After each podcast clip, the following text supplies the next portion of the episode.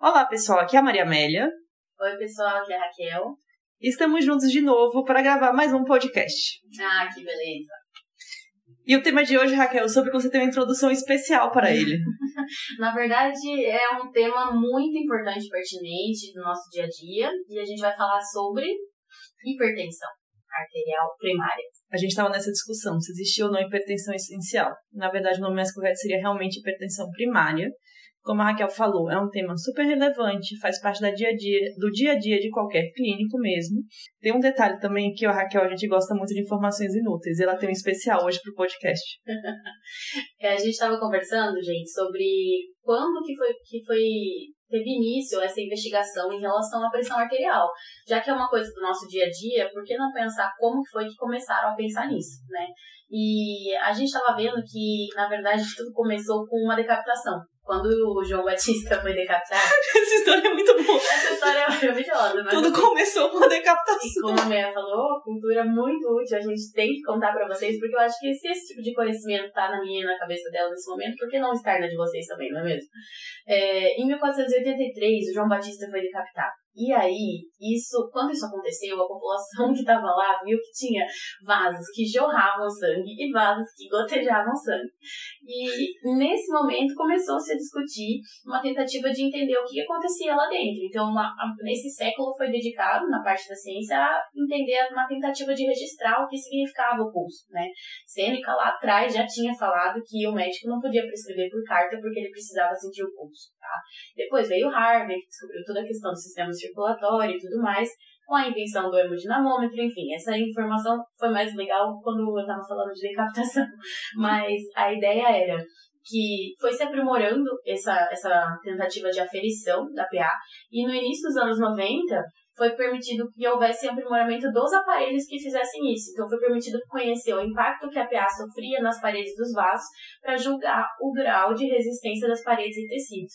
E o Rivarot ou Rivarotti, não sei como que falam exatamente o nome dele, em 1896 inventou o esfigmomanômetro é, manual e portátil do jeito que a gente conhece mais ou menos até hoje.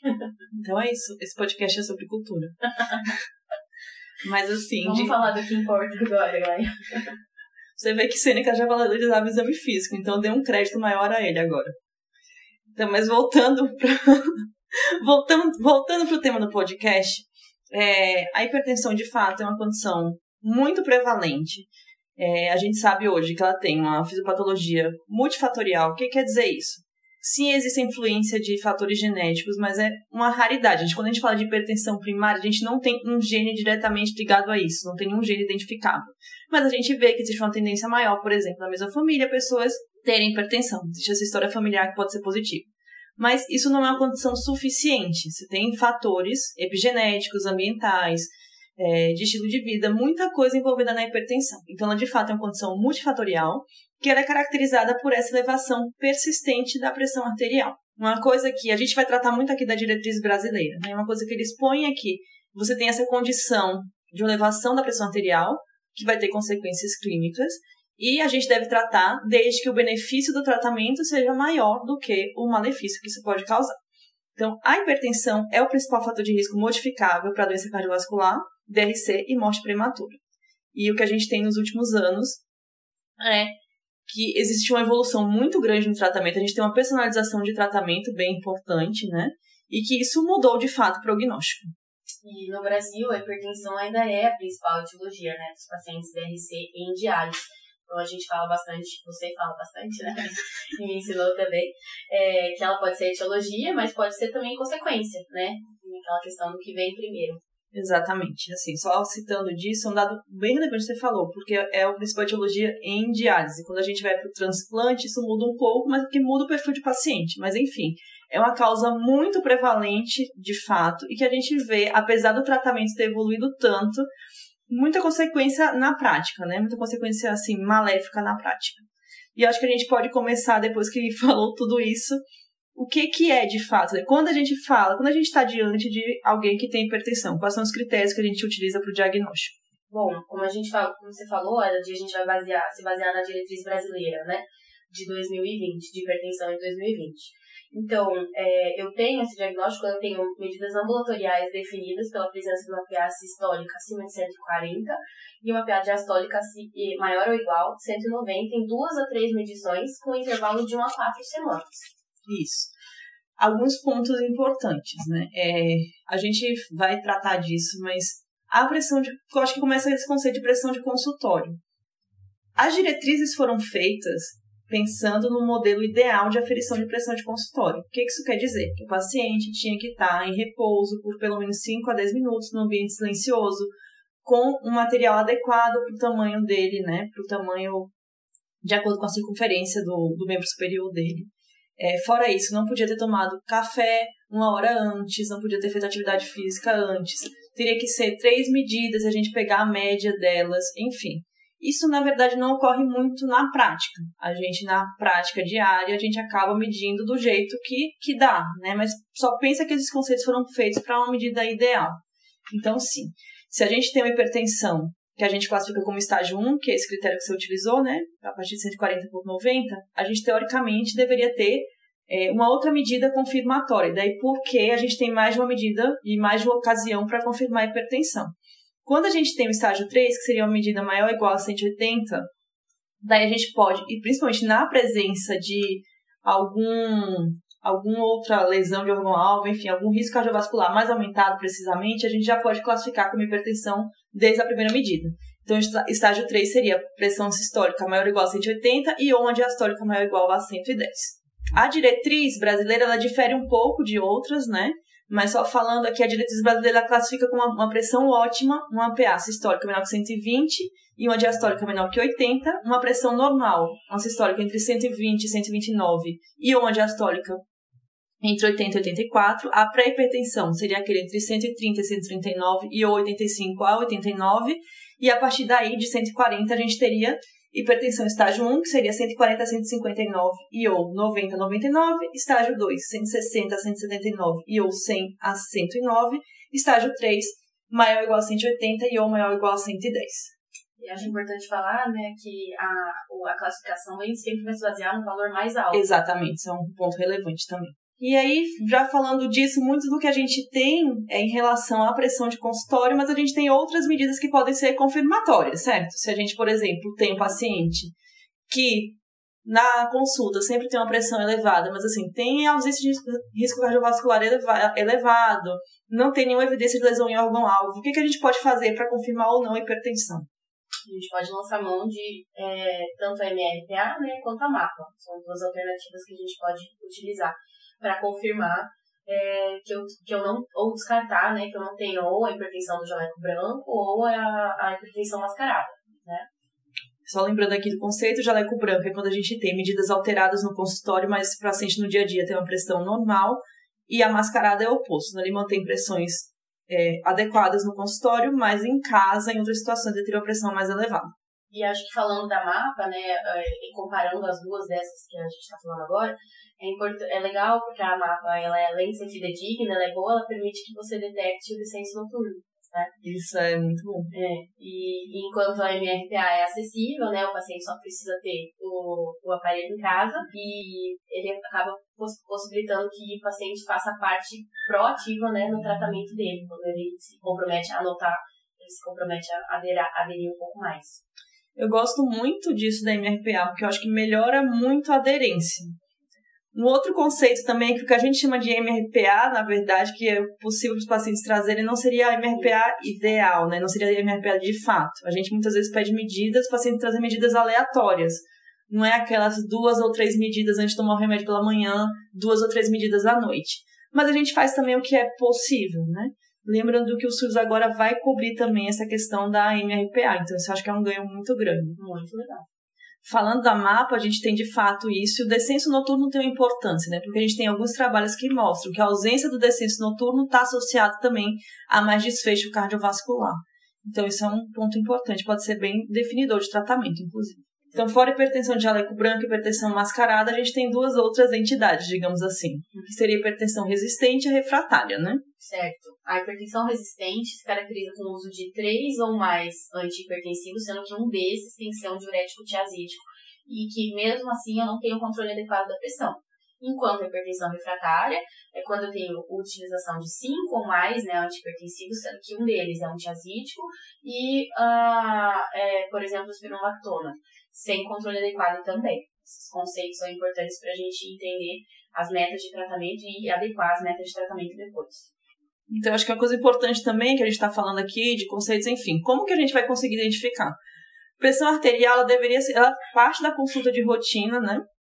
Quando a gente fala de adultos, a gente, assim, teoricamente, adultos deviam passar por uma consulta de rotina anual e nessa consulta, pelo menos anual, né? E nessa consulta a PA devia ser aferida. Se tem uma pressão ótima, quer dizer, menor que 120 e menor que 80, a conduta é repetir uma aferição anual. Se a gente tem uma pressão normal, também seria essa conduta, então até uma pressão menor que 120 até 129 e menor que 80 até 84, a conduta repetia a pressão anualmente, certo? A partir da pré-hipertensão, o que, que a gente vai fazer? Como que vai seguir a partir daí? Tá numa consulta, tal, e a pressão deu lá 130, por exemplo, 130 por 85. Qual seria a conduta a partir daí? Essa é a primeira aferição? É a primeira aferição. Você pode é, esperar para a próxima, próxima consulta, depois de passar quatro semanas a ferir de novo, ou você pode lançar mão dessas ferramentas que a gente está falando, MAPA ou MRPA. Exatamente. No caso, a gente vai considerar o tratamento direto, né, se a gente tem hipertensão estágio 3. Isso, perfeito. E a gente precisaria, a gente já vai é, confirmar o diagnóstico, né, e iniciar tratamento. E quando que a pesquisa de secundarismo, né, o raça secundário é importante, né? É, isso é um, é um ponto importante. A gente não vai entrar em muitos detalhes, senão é outro podcast. E a gente já tem podcast disso, inclusive. Exatamente. Mas assim, alguns pontos importantes. Hipertensão diagnosticada. A gente tinha muito esse número de 30 anos, né? Então, hipertensão diagnosticada em 30 anos em indivíduos que não são obesos ou identificada é, na puberdade para qualquer indivíduo. Isso classifica como uma uma indicação de pesquisa de hipertensão secundária.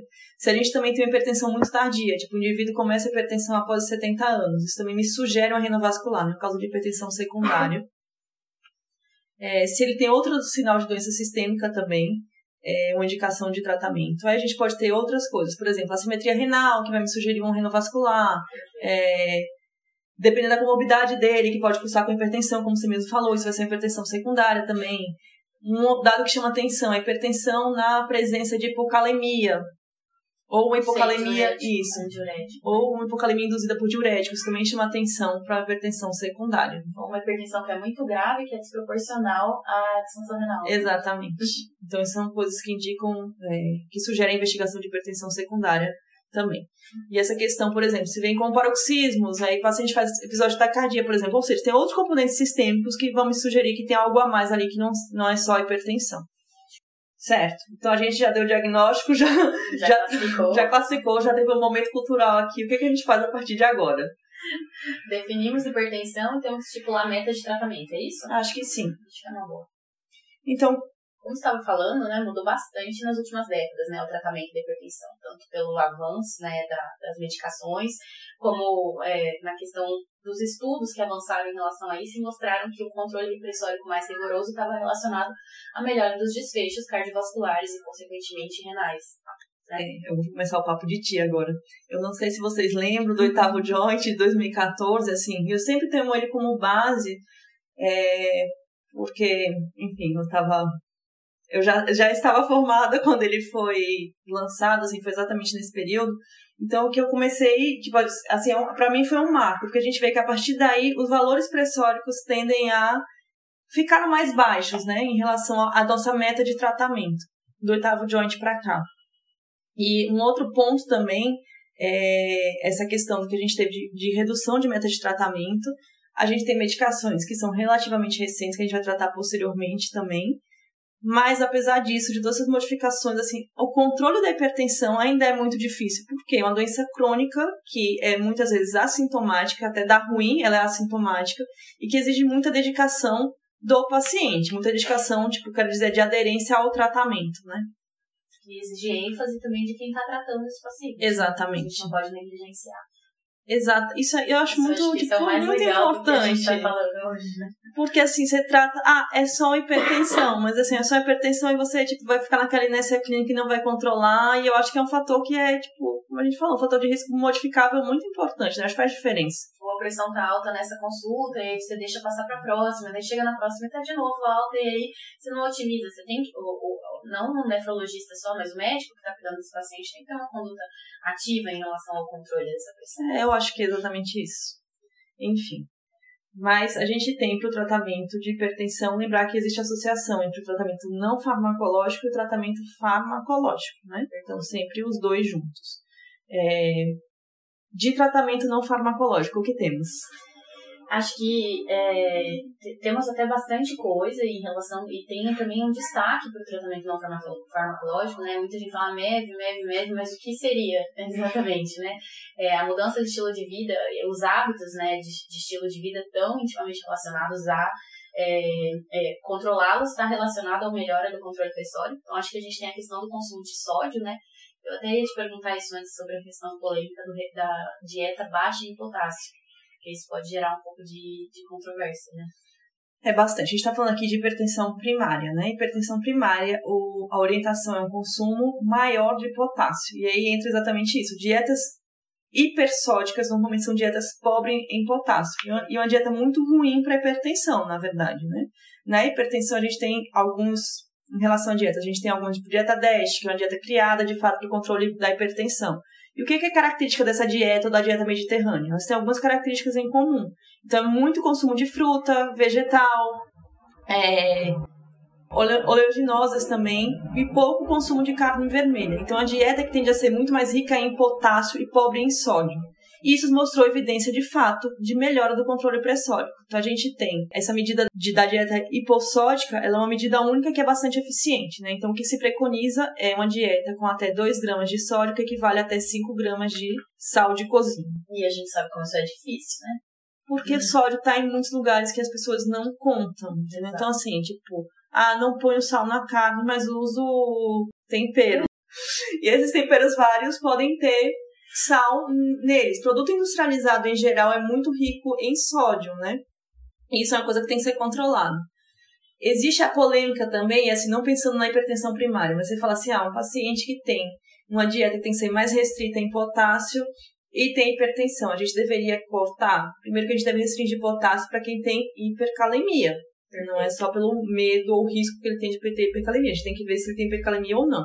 E hoje uma tendência é a gente tentar tirar mais o potássio, que é potássio de produto industrializado, tipo aditivo de potássio, do que o potássio de frutas e verduras, por alguns motivos. Fruta e verdura tem outros benefícios, tipo fibra, antioxidante, e a própria fibra desses alimentos. E assim, fruta, por exemplo, tem glicose associada. Isso tudo vai dificultar a absorção do potássio para ele fazer uma hipercalemia. Perfeito. Então, nossa tendência é, mesmo nessas situações, é tentar manter uma dieta com mais potássio, desde que seja de uma fonte natural. E na hipertensão primária, isso é bem definido: dieta pobre em sódio e rica em potássio, como, como fator de controle, né? De tanto, tanto para prevenção primária da hipertensão, quanto para você ter um bom controle, um controle adequado da hipertensão.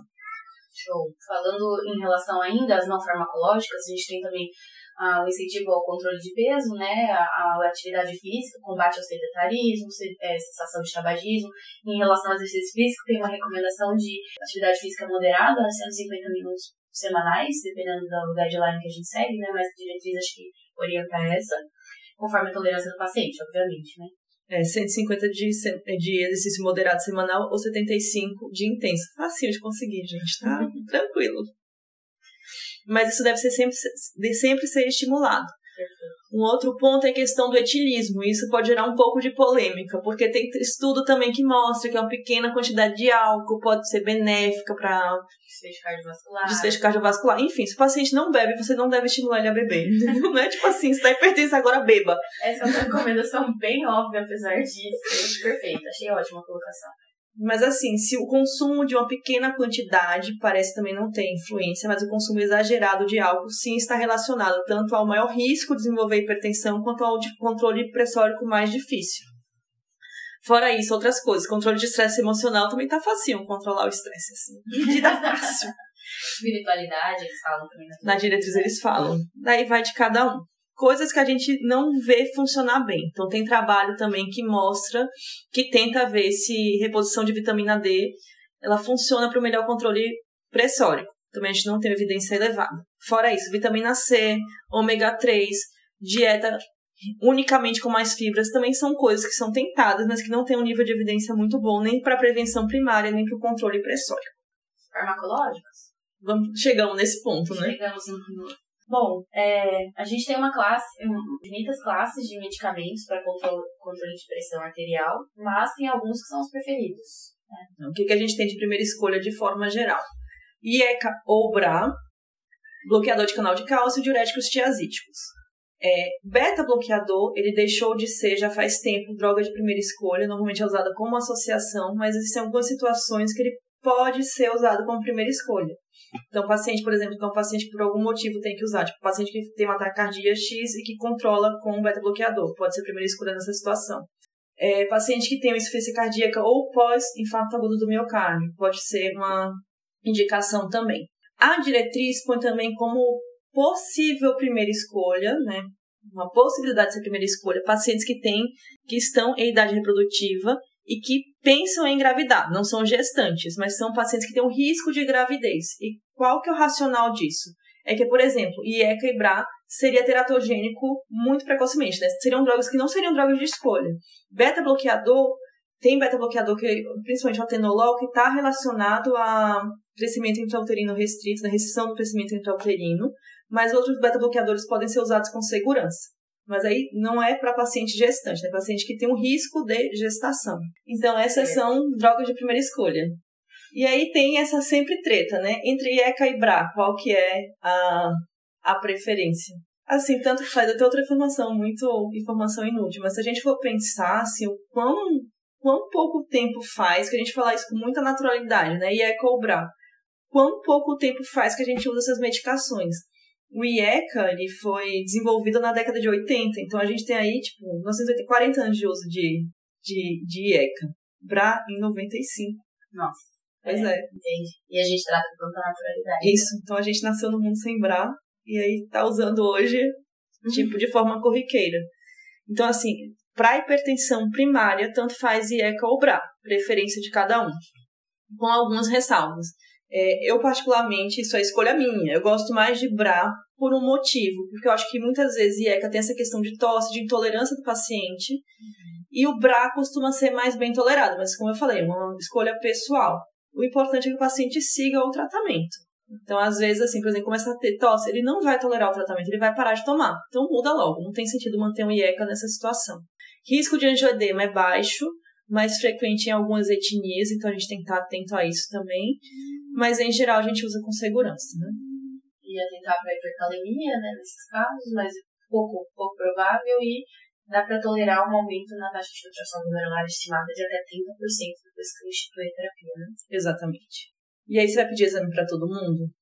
A gente pede mais para pacientes que têm risco, né? Duas a quatro semanas depois de introduzir. Exatamente. Perfeito que mais?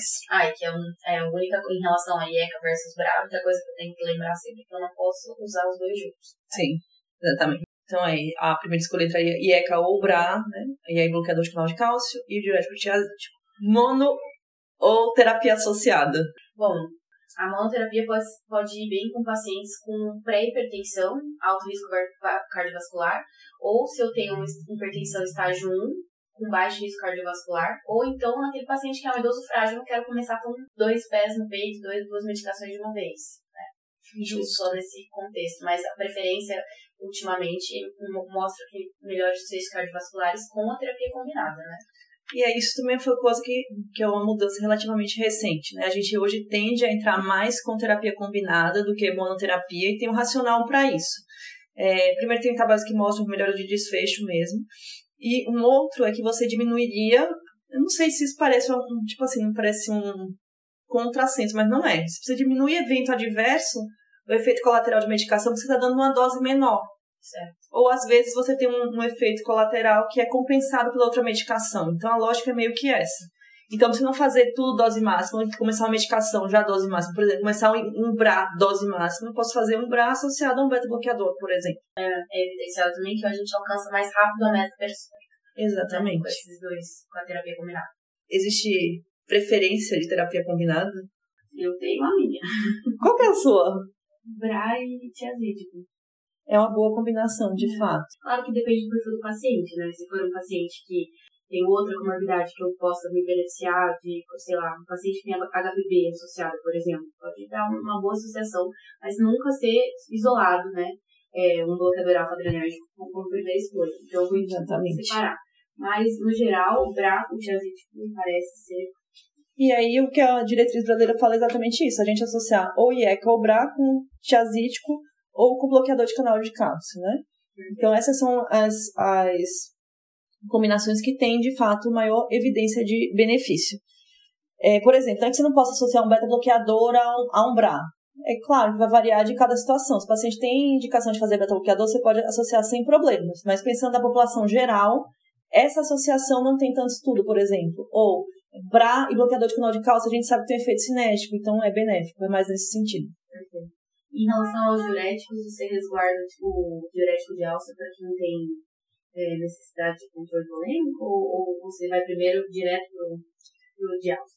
Não, é para essa situação, cada vez mais, né? Porque antes a gente falava da questão de taxa de filtração glomerular menor que 30, mas hoje a gente tem estudos com taxa de filtração menor que 30 que é, mostraram uma resposta boa, por exemplo, ao diurético tiazídico. Então, hoje a gente meio que está utilizando mais tiazídico mesmo e pensando entre os dois, a gente sabe que o diurético tiazídico tem um potencial antipertensivo muito maior que o diurético de alça, né? O diurético de alça ficaria para controle volêmico, de fato. E agora? Acho que a gente tratou aí, e aí vem uma, essa questão, né? E quando a gente não consegue controlar com essas medicações, o que a gente faz? Acho que esse é o momento, se a gente tá com esses três fármacos, então, por exemplo, você começou a associar dois fármacos, não melhorou. Você pode associar um terceiro fármaco dessa de primeira escolha. Então, o paciente ficaria, por exemplo, fazendo BRA, bloqueador de canal de cálcio diurético tiazídico, e a partir desse ponto, se não melhorou, é que a gente vai pensar no quarto fármaco. Né? Seria a espirolactona. A espirolactona, exatamente. Que a gente só não vai usar é, se o paciente tem, por exemplo, hipercalemia, né? Preferencialmente paciente que tem taxa de filtração glomerular maior ou igual a 45, seria a população que tolera mais, né? E as Mas... diretriz que recomendam a utilização de doses mais ativa, sempre com menor quantidade de comprimidos possível. Né? Exatamente, porque por uma questão de melhorar a aderência. Uma vez que entrou o quarto fármaco, quarto fármaco, que é a espironolactona, não melhorou, daí a gente tem essas outras opções todas. Então tem beta-bloqueador, tem alfa-bloqueador, vasodilatador, Daí a gente tem outras opções de tratamento a fazer. Tá? Lembrar que é, o beta-bloqueador ele deve entrar preferencialmente para o paciente ter uma frequência cardíaca maior ou igual a 70, porque se ele já está beta-bloqueado, ele não vai tolerar fazer a medicação e não tem sentido utilizar. Perfeito. E se eu for introduzir bloqueador de canal de cálcio é, nos pacientes que é, já têm uso de beta-bloqueador por algum motivo cardiovascular, você pode tentar para bradicardia também. Também. E um outro ponto também, ah, esquece de limitação. Por exemplo, a gente tem disponível no SUS alodipino, né? Que é uma medicação que é muito boa, muito boa, porém está associada a edema de membros inferiores, né? E aí uma opção é a gente trocar para medicação que, que pode ser um bloqueador de canal de cálcio mesmo, por exemplo, levanodipino, que não está associado a esse edema. Não tem no SUS, mas é uma opção de uma boa medicação para controle pressórico, né? E que não está associado a esse efeito colateral específico. Entre IECAS e BRAS, você tem preferências? Acho que tanto faz, né? Depende da classe, tanto faz. É, é, prática de cada um. A gente utiliza muito losartana porque a gente tem muito no SUS losartana, mas pode utilizar o que você quiser. Em relação ao horário de tomada da medicação? Boa. então, qual que é o racional disso? A gente tem um estudo específico que mostra que pelo menos uma das medicações tomadas à noite parece ter benefício cardiovascular. E qual que é, qual que é o racional disso daí? É que estaria simulando um descenso noturno, né? Então, se um paciente, por exemplo, que não fez mapa, eu não sei se ele tem um descenso noturno ou não, eu dessa medicação à noite simularia um descenso noturno e por isso melhorou o desfecho cardiovascular. É o AGIA Trial, né? Que foi o estudo que mostrou isso daí. Mas isso ainda é uma coisa meio inquestionável, enfim. Mas eu acho que não custa. Se você tem como fazer uma medicação à noite, é uma boa opção. Às vezes o paciente reclama de fazer hipotensão, por exemplo, toma muita medicação durante o dia, então você pode fracionar a dose ou deixar à noite, talvez nesse, nessa população seja benéfico. Qual que é o valor pressórico ideal? Não existe esse valor pressórico ideal para todo mundo. Você tem que pensar em quem é o paciente que eu estou tratando. Né? Então, paciente de baixo risco cardiovascular, o que a gente tem é que a meta em geral é menor que 140 por 90, certo? E daí isso pode ser mudado dependendo de comorbidades que eu tenho. Então, no DRC, a gente tem uma meta um pouquinho mais baixa. O Cadigo de 2021, 120 por 80. Por 80. Ele, ele baixou bem essa, esse valor pressório. A diretriz ainda foi menor que 130 por 80, né? Pensando em DRC. Mas o Cadigo ele foi mais rigoroso com a meta pressórica, mas ele põe alguns adendos. Então, por exemplo, essa meta pressórica mais rigorosa parece ser benéfica em pacientes que têm uma função mais preservada, porque é um benefício a longo prazo. DRC 4 e 5 já É meio questionável, entendeu? Se é tão benéfico assim. É, um outro ponto é que é ver tolerância de paciente. Então, assim, muitas vezes paciente que, eu, que é um paciente que infartou é o mesmo paciente que é um paciente idoso. Então, a gente tem que, vendo de acordo com comorbidades dele, do status clínico dele, qual que é a minha meta pressórica, a meta que eu vou querer, né? Então, a gente fala de forma geral, baixo risco menor que 140 por 90. Se o paciente tolerar bem, ele pode alcançar uma meta em torno de 120 por 80. É, alto risco, que é definido como a presença de três ou mais fatores de risco, ou diabetes ou lesão de órgão-alvo, é, a gente vai definir também de acordo com quem é o paciente. Então, por exemplo, paciente que tem hipertensão, mas é um infarto prévio, a minha meta é uma pressão menor que 130-80. Uhum. Para pacientes que tiver, têm história, antecedente de infarto, tem trabalhos também que mostram que você manter uma pressão muito baixa pode ser maléfico também. Por questão de você não induzir isquemia miocárdica. Então, se estabelece uma pressão menor que 130, 80, mas não inferior a 120, 70. Mas isso varia de acordo com o estudo.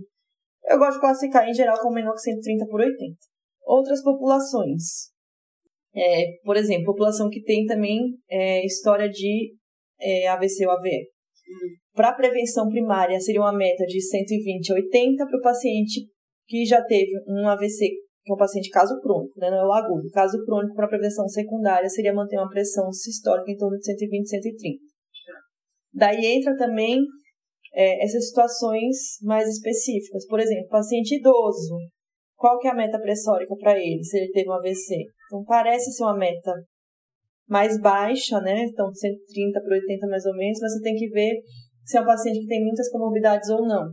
Então, a diretriz, por exemplo, classifica entre o idoso, que é o idoso ígido, que teria uma meta pressórica menor que 140 a 90, ou idoso com muitas outras comorbidades que tolerariam a pressão até 160 por 90, por exemplo. Porque se mostrou que nessa população você baixar demais, ela tem uma mortalidade de curva J, né? Você baixar demais também aumentou a mortalidade. Tá? Você quer entrar logo na diálise mesmo? Acho que é porque, assim, é, na, na, prática, né, é, a gente vê muito, às vezes, é, o pessoal da clínica vem falar com a gente em relação a aquele paciente dialítico que interna e, e eles estão muito incomodados com a pressão mais alta. Né? E eu acho que é importante a gente falar isso no podcast também, não porque seja o escopo do tema, também daria outro podcast, mas porque a primeira coisa que a gente tem que pensar nessa população é que o volume vai interferir diretamente no valor da pressão arterial. Então, antes de você se incomodar, porque é isso que eu vejo que tenho visto bastante ultimamente, né? Em colocar várias classes de antipertensivos, e aí o paciente está refratário e nada baixa pressão, pensar que essa população é uma população especial, né? Então, especial no sentido de que a volemia tem que ser minha primeira preocupação. Esse eu acho um ponto bem importante mesmo, já fugindo um pouco da hipertensão primária, né, entrando nessas situações mais específicas, é exatamente o que você falou. A gente fala tratamento da hipertensão, que é sempre não farmacológico, mais farmacológico. Quando você está lidando com é, esses pacientes especificamente, o não farmacológico pesa muito, porque assim, não, eu não vou conseguir controlar a minha hipertensão se eu não conseguir controlar o volume de paciente hipervolêmico. Então, esse é um primeiro ponto. Um segundo ponto é que muda a nossa preferência em relação à droga de primeira escolha, que não é mais IE e Cabra, né? Vai entrar aí com primeira escolha, muitas vezes beta-bloqueador, porque são drogas que mostraram redução de mortalidade com maior evidência do que IE Cabra, por exemplo. Em relação à escolha também, a gente tem as medicações que são dialisáveis e não dialisáveis. Então, isso vai depender muito do perfil. Um paciente, por exemplo, que é super hipertenso, mas faz hipotensão durante a diálise. Então, talvez, para esse paciente, a gente utilizar uma droga que seja dialisável seja benéfico, porque eu estou tirando a droga e vai evitar que ele faça hipotensão durante a diálise, né? Então, tem essas particularidades. Outras populações. Gestante. Não me olha feio, Raquel. Desculpa. Eu sei que você gosta. Tudo bem. Então, gestante também é, eu também acho que dá outro podcast, mas só falando de alguns pontos, né? É, na gestante é importante a gente primeiro diagnosticar se é uma hipertensão primária, uma hipertensão, o paciente tem hipertensão crônica, ou se ela tem outra coisa associada, então entra aí pré-eclâmpsia, eclâmpsia, enfim. Esse é um ponto importante. E entra também minha preferência de drogas, lembrar que é equilibrar, como a gente falou anteriormente, não vão ser utilizadas na gestante, nem paciente que deseja engravidar, esse é um ponto importante. E metas pressóricas, também, que isso é, tem também vários trabalhos. É, o que a gente usa de, de, regra geral é que a gente vai tentar manter a pressão da, da paciente, é, vai tolerar, dependendo do momento da gestação, até uma pressão de 140, tem lugar que fala até 160, e acima disso começar antipertensivo. O que mais? A gente falou bastante coisa. Criança também Tô brincando. Agora sou eu que olho feio. Populações especiais. Bom, acho que é isso, né? Acho que o mais, mais interessante aí hoje era também a gente trazer a importância do tema para para trazer à luz a, a importância de tratar ativamente a hipertensão, né? no sentido de não negligenciar a hipertensão e a longo prazo a gente fica cuidando tanto do, do depois, né? Porque não cuidar o antes. Você me ensinou isso, né? Eu gosto bastante disso. Eu acho que é, hipertensão é uma coisa que a gente tem que tratar. A gente, nosso tratamento faz muita diferença, né? Na vida da, das pessoas, assim, de quem a gente está tratando. Evita muita complicação. Então, a hipertensão por si só, ela não vai é, se, se, ela for bem tratada, ela não vai estar tá associada, por exemplo, a uma redução de expectativa de vida, né, de forma significativa. As complicações da hipertensão, sim. Então, se a gente consegue tratar e evitar que isso aconteça, tipo, acho que isso faz diferença na vida das pessoas. Né? E trazer o paciente para o tratamento, né? Tem tanta gente que toma antipertensivo hoje em dia não sabe por quê, ou não entende, né? Então, trazer isso para o paciente, explicar a condição, explicar que é uma condição assintomática que normalmente não vai fazer sentido para ele, né? Então, eu acho que Aí tá a beleza disso tudo, né? Fazer o paciente entender também e, e fazer ele participar ativamente do tratamento. Acho que é isso. E o recado final. Acho que a gente abordou bastante coisa aqui. Você falou muitas coisas importantes. O recado final é, é uma provocação. Eu sei que você vai falar da decapitação do João Batista. Não, não vou. Então tá Eu vou falar outra coisa. Hum. A hipertensão é de todo mundo, mas é da nefro, sim. então é isso, pessoal. Depois disso daí, até o próximo podcast. Obrigada, gente. Valeu. Esse podcast tem o objetivo de educação médica. As informações aqui prestadas exprimem as opiniões dos seus integrantes no momento da gravação. Não esqueça que a medicina é uma ciência que muda constantemente. Não utilize as informações ouvidas aqui como conselhos médicos para si ou para outros. Em caso de necessidade, procure opinião médica direcionada.